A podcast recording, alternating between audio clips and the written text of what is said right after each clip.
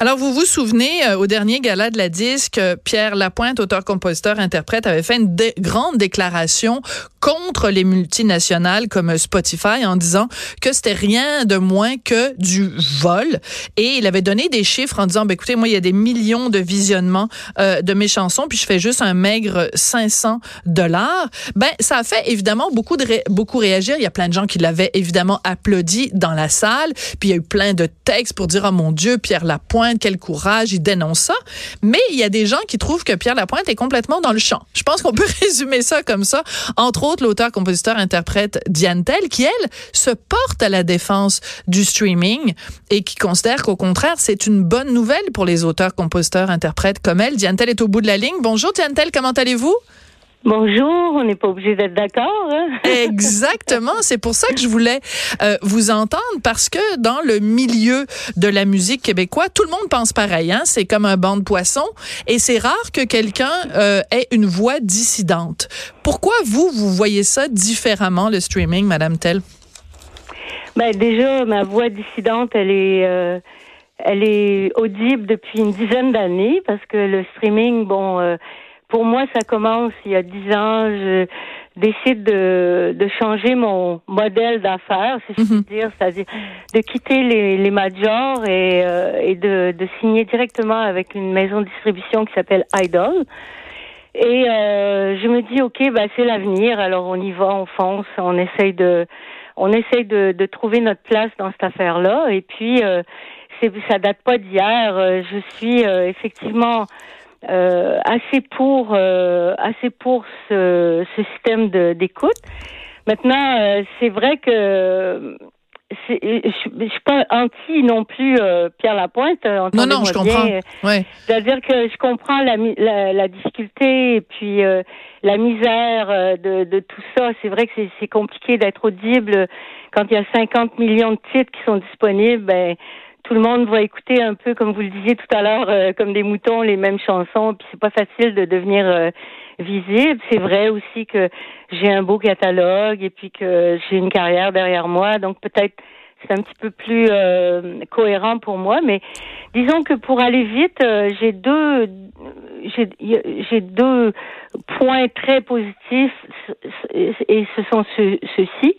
Le premier, c'est que l'ensemble du catalogue est disponible. Mhm. Euh, si on sort un album, comme je viens de sortir euh, un album le 4 octobre, pendant quelques mois, dans le monde physique, on est visible euh, pendant le temps de la vente du disque. ça dure un mois, deux mois, trois mois, six mois, puis après on disparaît des magasins et il nous reste une compilation éventuellement, un vieil album qui traîne dans le fond du rayon. Mhm.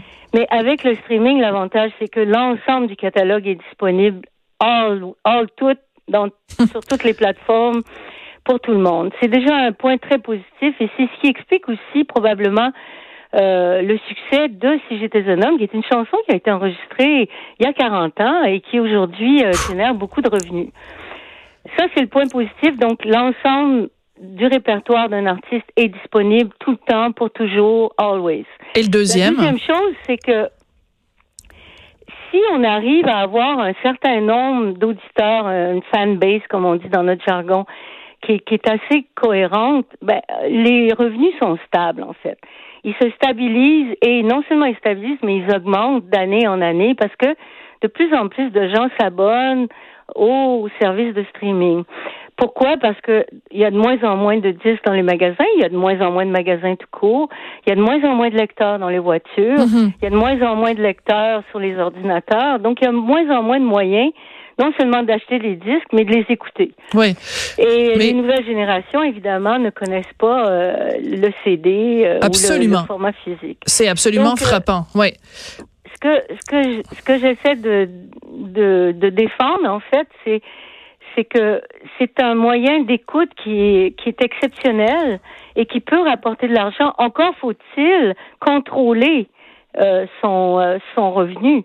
Donc, si les artistes aujourd'hui souffrent beaucoup, je pense que c'est aussi parce que il y a des contrats, il y a des intermédiaires, il y a des personnes qui sont euh, présentes et qui qui prennent leur part. Mm-hmm. Je pense que le bobo, c'est pas la compagnie streaming, c'est tout ce qui se passe entre la compagnie streaming et l'artiste. Voilà, parce que dans le fond, après avoir fait cette déclaration où il déclarait des revenus de 500 dollars, finalement, Pierre Lapointe, il a précisé sa pensée, puis en fait, c'est plus 2000 dollars.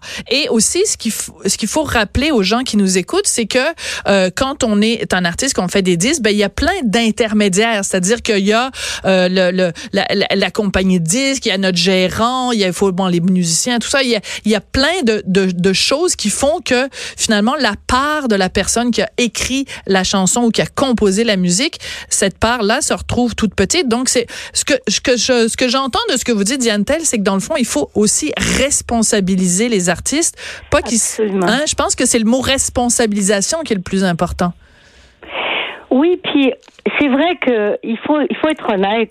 Le système le système actuellement fait que les plus gros joueurs sont les grands gagnants.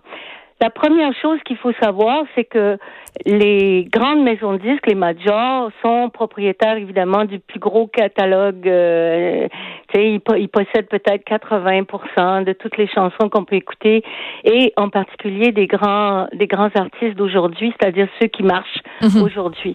Et la façon dont le système fonctionne aujourd'hui, c'est que évidemment, c'est au prorata.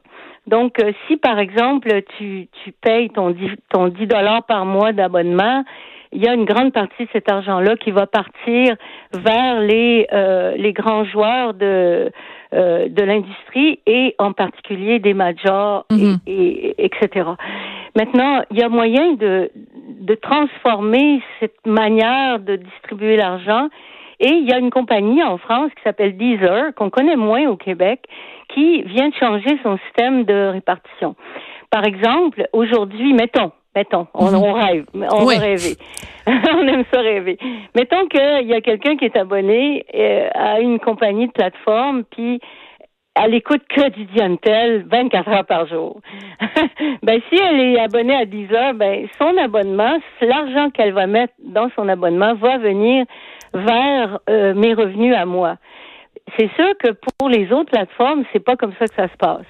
Donc ça, ça va se passer euh, différemment dans le mhm. sens où, comme c'est au prorata, évidemment, moi, comme je suis un tout petit joueur dans l'industrie de la musique mondiale, donc, il va payer 100, 100 120 dollars par année pour son abonnement, mais une grande partie de cet argent-là va, va, va aller vers les les, euh, les, les, les, les, artistes les plus connus. Les, voilà. les Ed Sheeran, les, les, les, les, les, euh, Drake. les Drake et puis tous ces gens-là. Maintenant, euh, avec Deezer, c'est vrai que c'est euh, basé sur ce que les gens écoutent vraiment. Alors, je, je sais qu'il y a beaucoup de choses qu'on pourrait modifier, changer, mais à mon avis, les compagnies de streaming, les de pure streaming, je parle par exemple de, de Spotify, de Deezer, de, de Tidal, ce sont des compagnies qui sont à peine rentables et qui versent 70% de leur chiffre d'affaires aux ayants droit. Maintenant, eux, pour avoir accès au grand répertoire des grandes majors, ils sont obligés de faire des deals qui sont très, très, très euh, compétitifs, on va dire. Mhm. Euh, donc, il y, a, y, a, beaucoup de cet argent-là qui, qui, qui, qui est comme happé par les grandes sociétés euh, de, de disques. Et, et ce sont ces, euh, ces difficultés qu'il faut aujourd'hui euh, euh, tenter de, de, transformer, puis d'essayer de, faire en sorte que les personnes qui écoutent une musique euh, d'un artiste, que cet artiste-là puisse en bénéficier. Oui. Mais est-ce qu'il n'y a pas un autre... oui. oui. Est-ce qu'il n'y a pas un autre aspect aussi qui est positif, qu'on peut dire, en tout cas, euh, de positif sur des plateformes, justement, de, de, de streaming? C'est, c'est l'aspect découverte. C'est-à-dire qu'avant, dans l'ancien temps, quand on, on allait au magasin de disques, ben là, on a le, la, la, personne, le vendeur, peut-être nous recommandait ou on avait lu un magazine puis on avait entendu parler d'un artiste. Là, avec ces plateformes-là, on peut euh, dire, euh, ben moi, je vais écouter du jazz ou je vais écouter de la chanson française et la plateforme va nous faire découvrir. Donc, il y a peut-être quelqu'un dans le fin fond du Wisconsin qui va découvrir Diantel et qui, normalement, n'eût été de cette plateforme-là, aurait jamais été en contact avec Si j'étais un homme. Absolument. En tant qu'auditeur, en tant qu'amateur de musique, moi, je trouve ces plateformes exceptionnelles. Puis je pense que il n'y a pas personne qui va contredire ça. Tous ceux qui critiquent euh, le streaming, dans le fond, sont tous euh, complètement abasourdis d'être dans leur auto, même hors ligne, puis d'être capable d'écouter leur playlist, puis d'écouter ce qu'ils veulent, puis 50 millions de titres.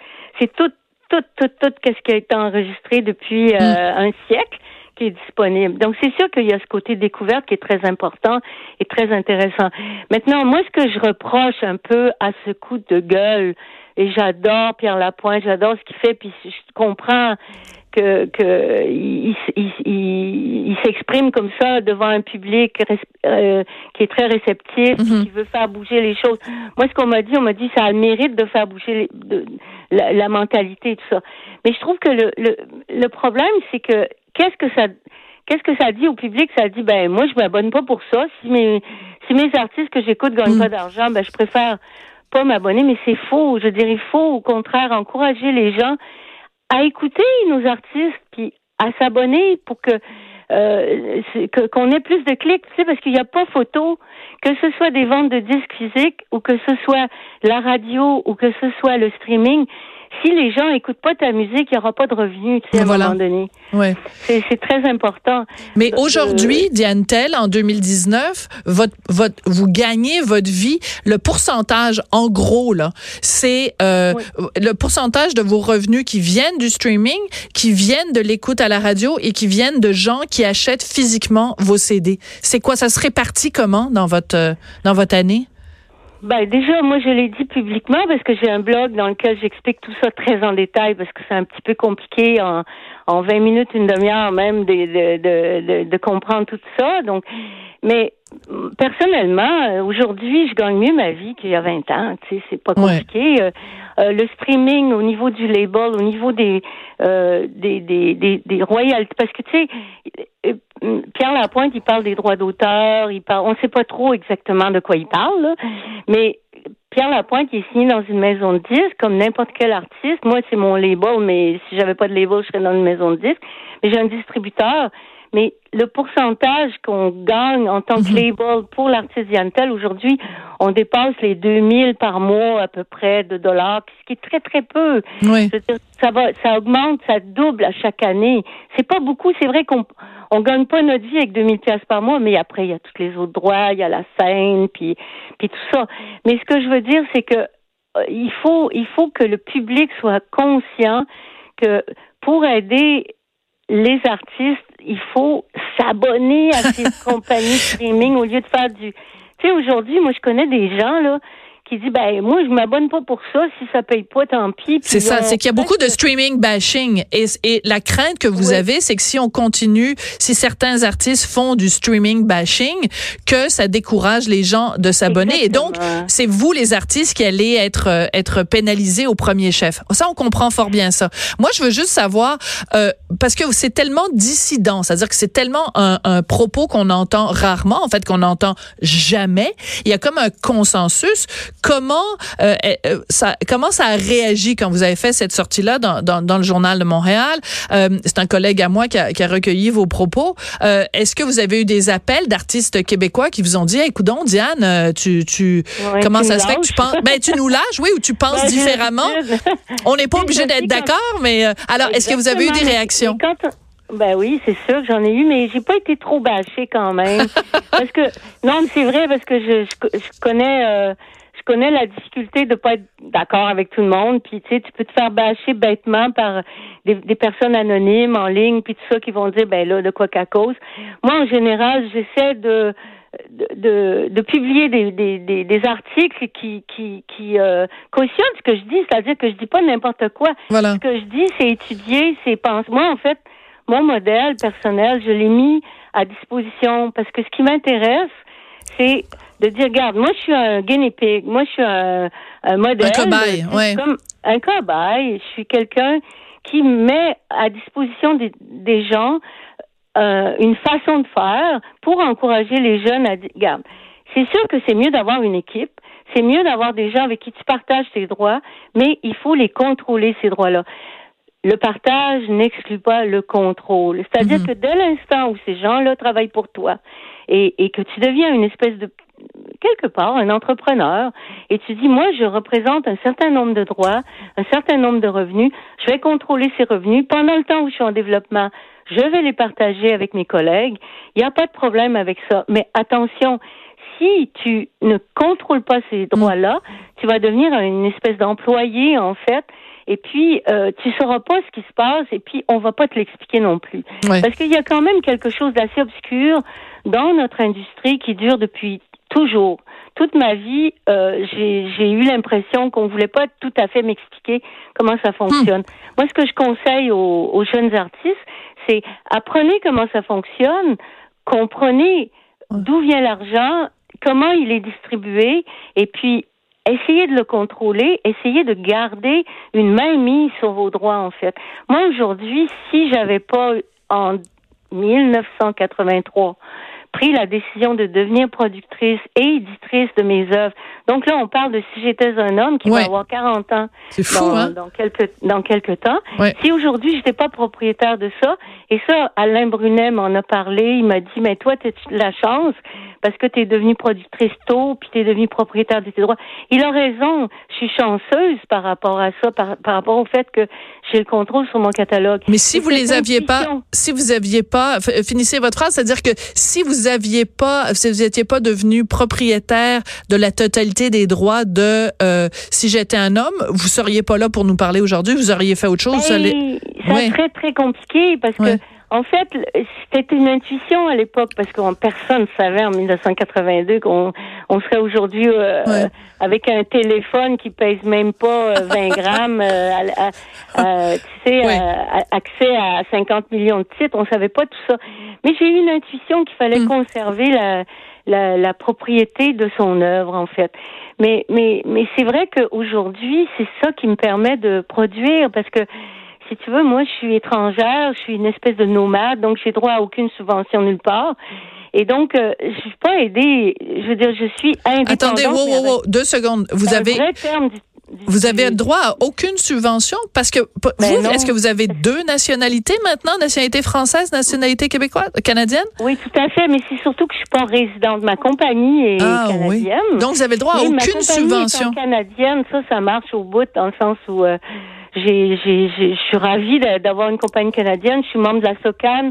Je suis même membre du conseil d'administration de la SOCAN. Donc, je me bats pour les droits d'auteur. Je me, me bats pour les artistes du Québec. J'essaie de les défendre aussi en Europe, puis tout. Mais si tu veux, le fait de pas être résidente au Canada euh, me, me, donne zéro accès aux subventions, qu'elles soient de la euh, de la SODEC, du CALC, de Musique Action, tout ça. J'ai jamais de ma vie entière eu une subvention de ces organismes. Ben, j'ai les deux euh, bras mentons, Diane, j'en reviens pas. Ben oui. Pourtant, je représente quand même l'industrie de la musique euh, dans tout le monde francophone. Mais c'est pas grave. L'important, c'est de dire que même sans avoir jamais eu de ma vie euh, aucun, aucune aide, j'ai été capable quand même de gagner ma vie. Puis aujourd'hui, de produire un album Haïku qui vient de sortir, qui est un album qui est produit avec mes avec mes deniers à moi-même. Je veux dire, l'argent que je gagne avec le streaming, avec les droits d'auteur, avec les spectacles.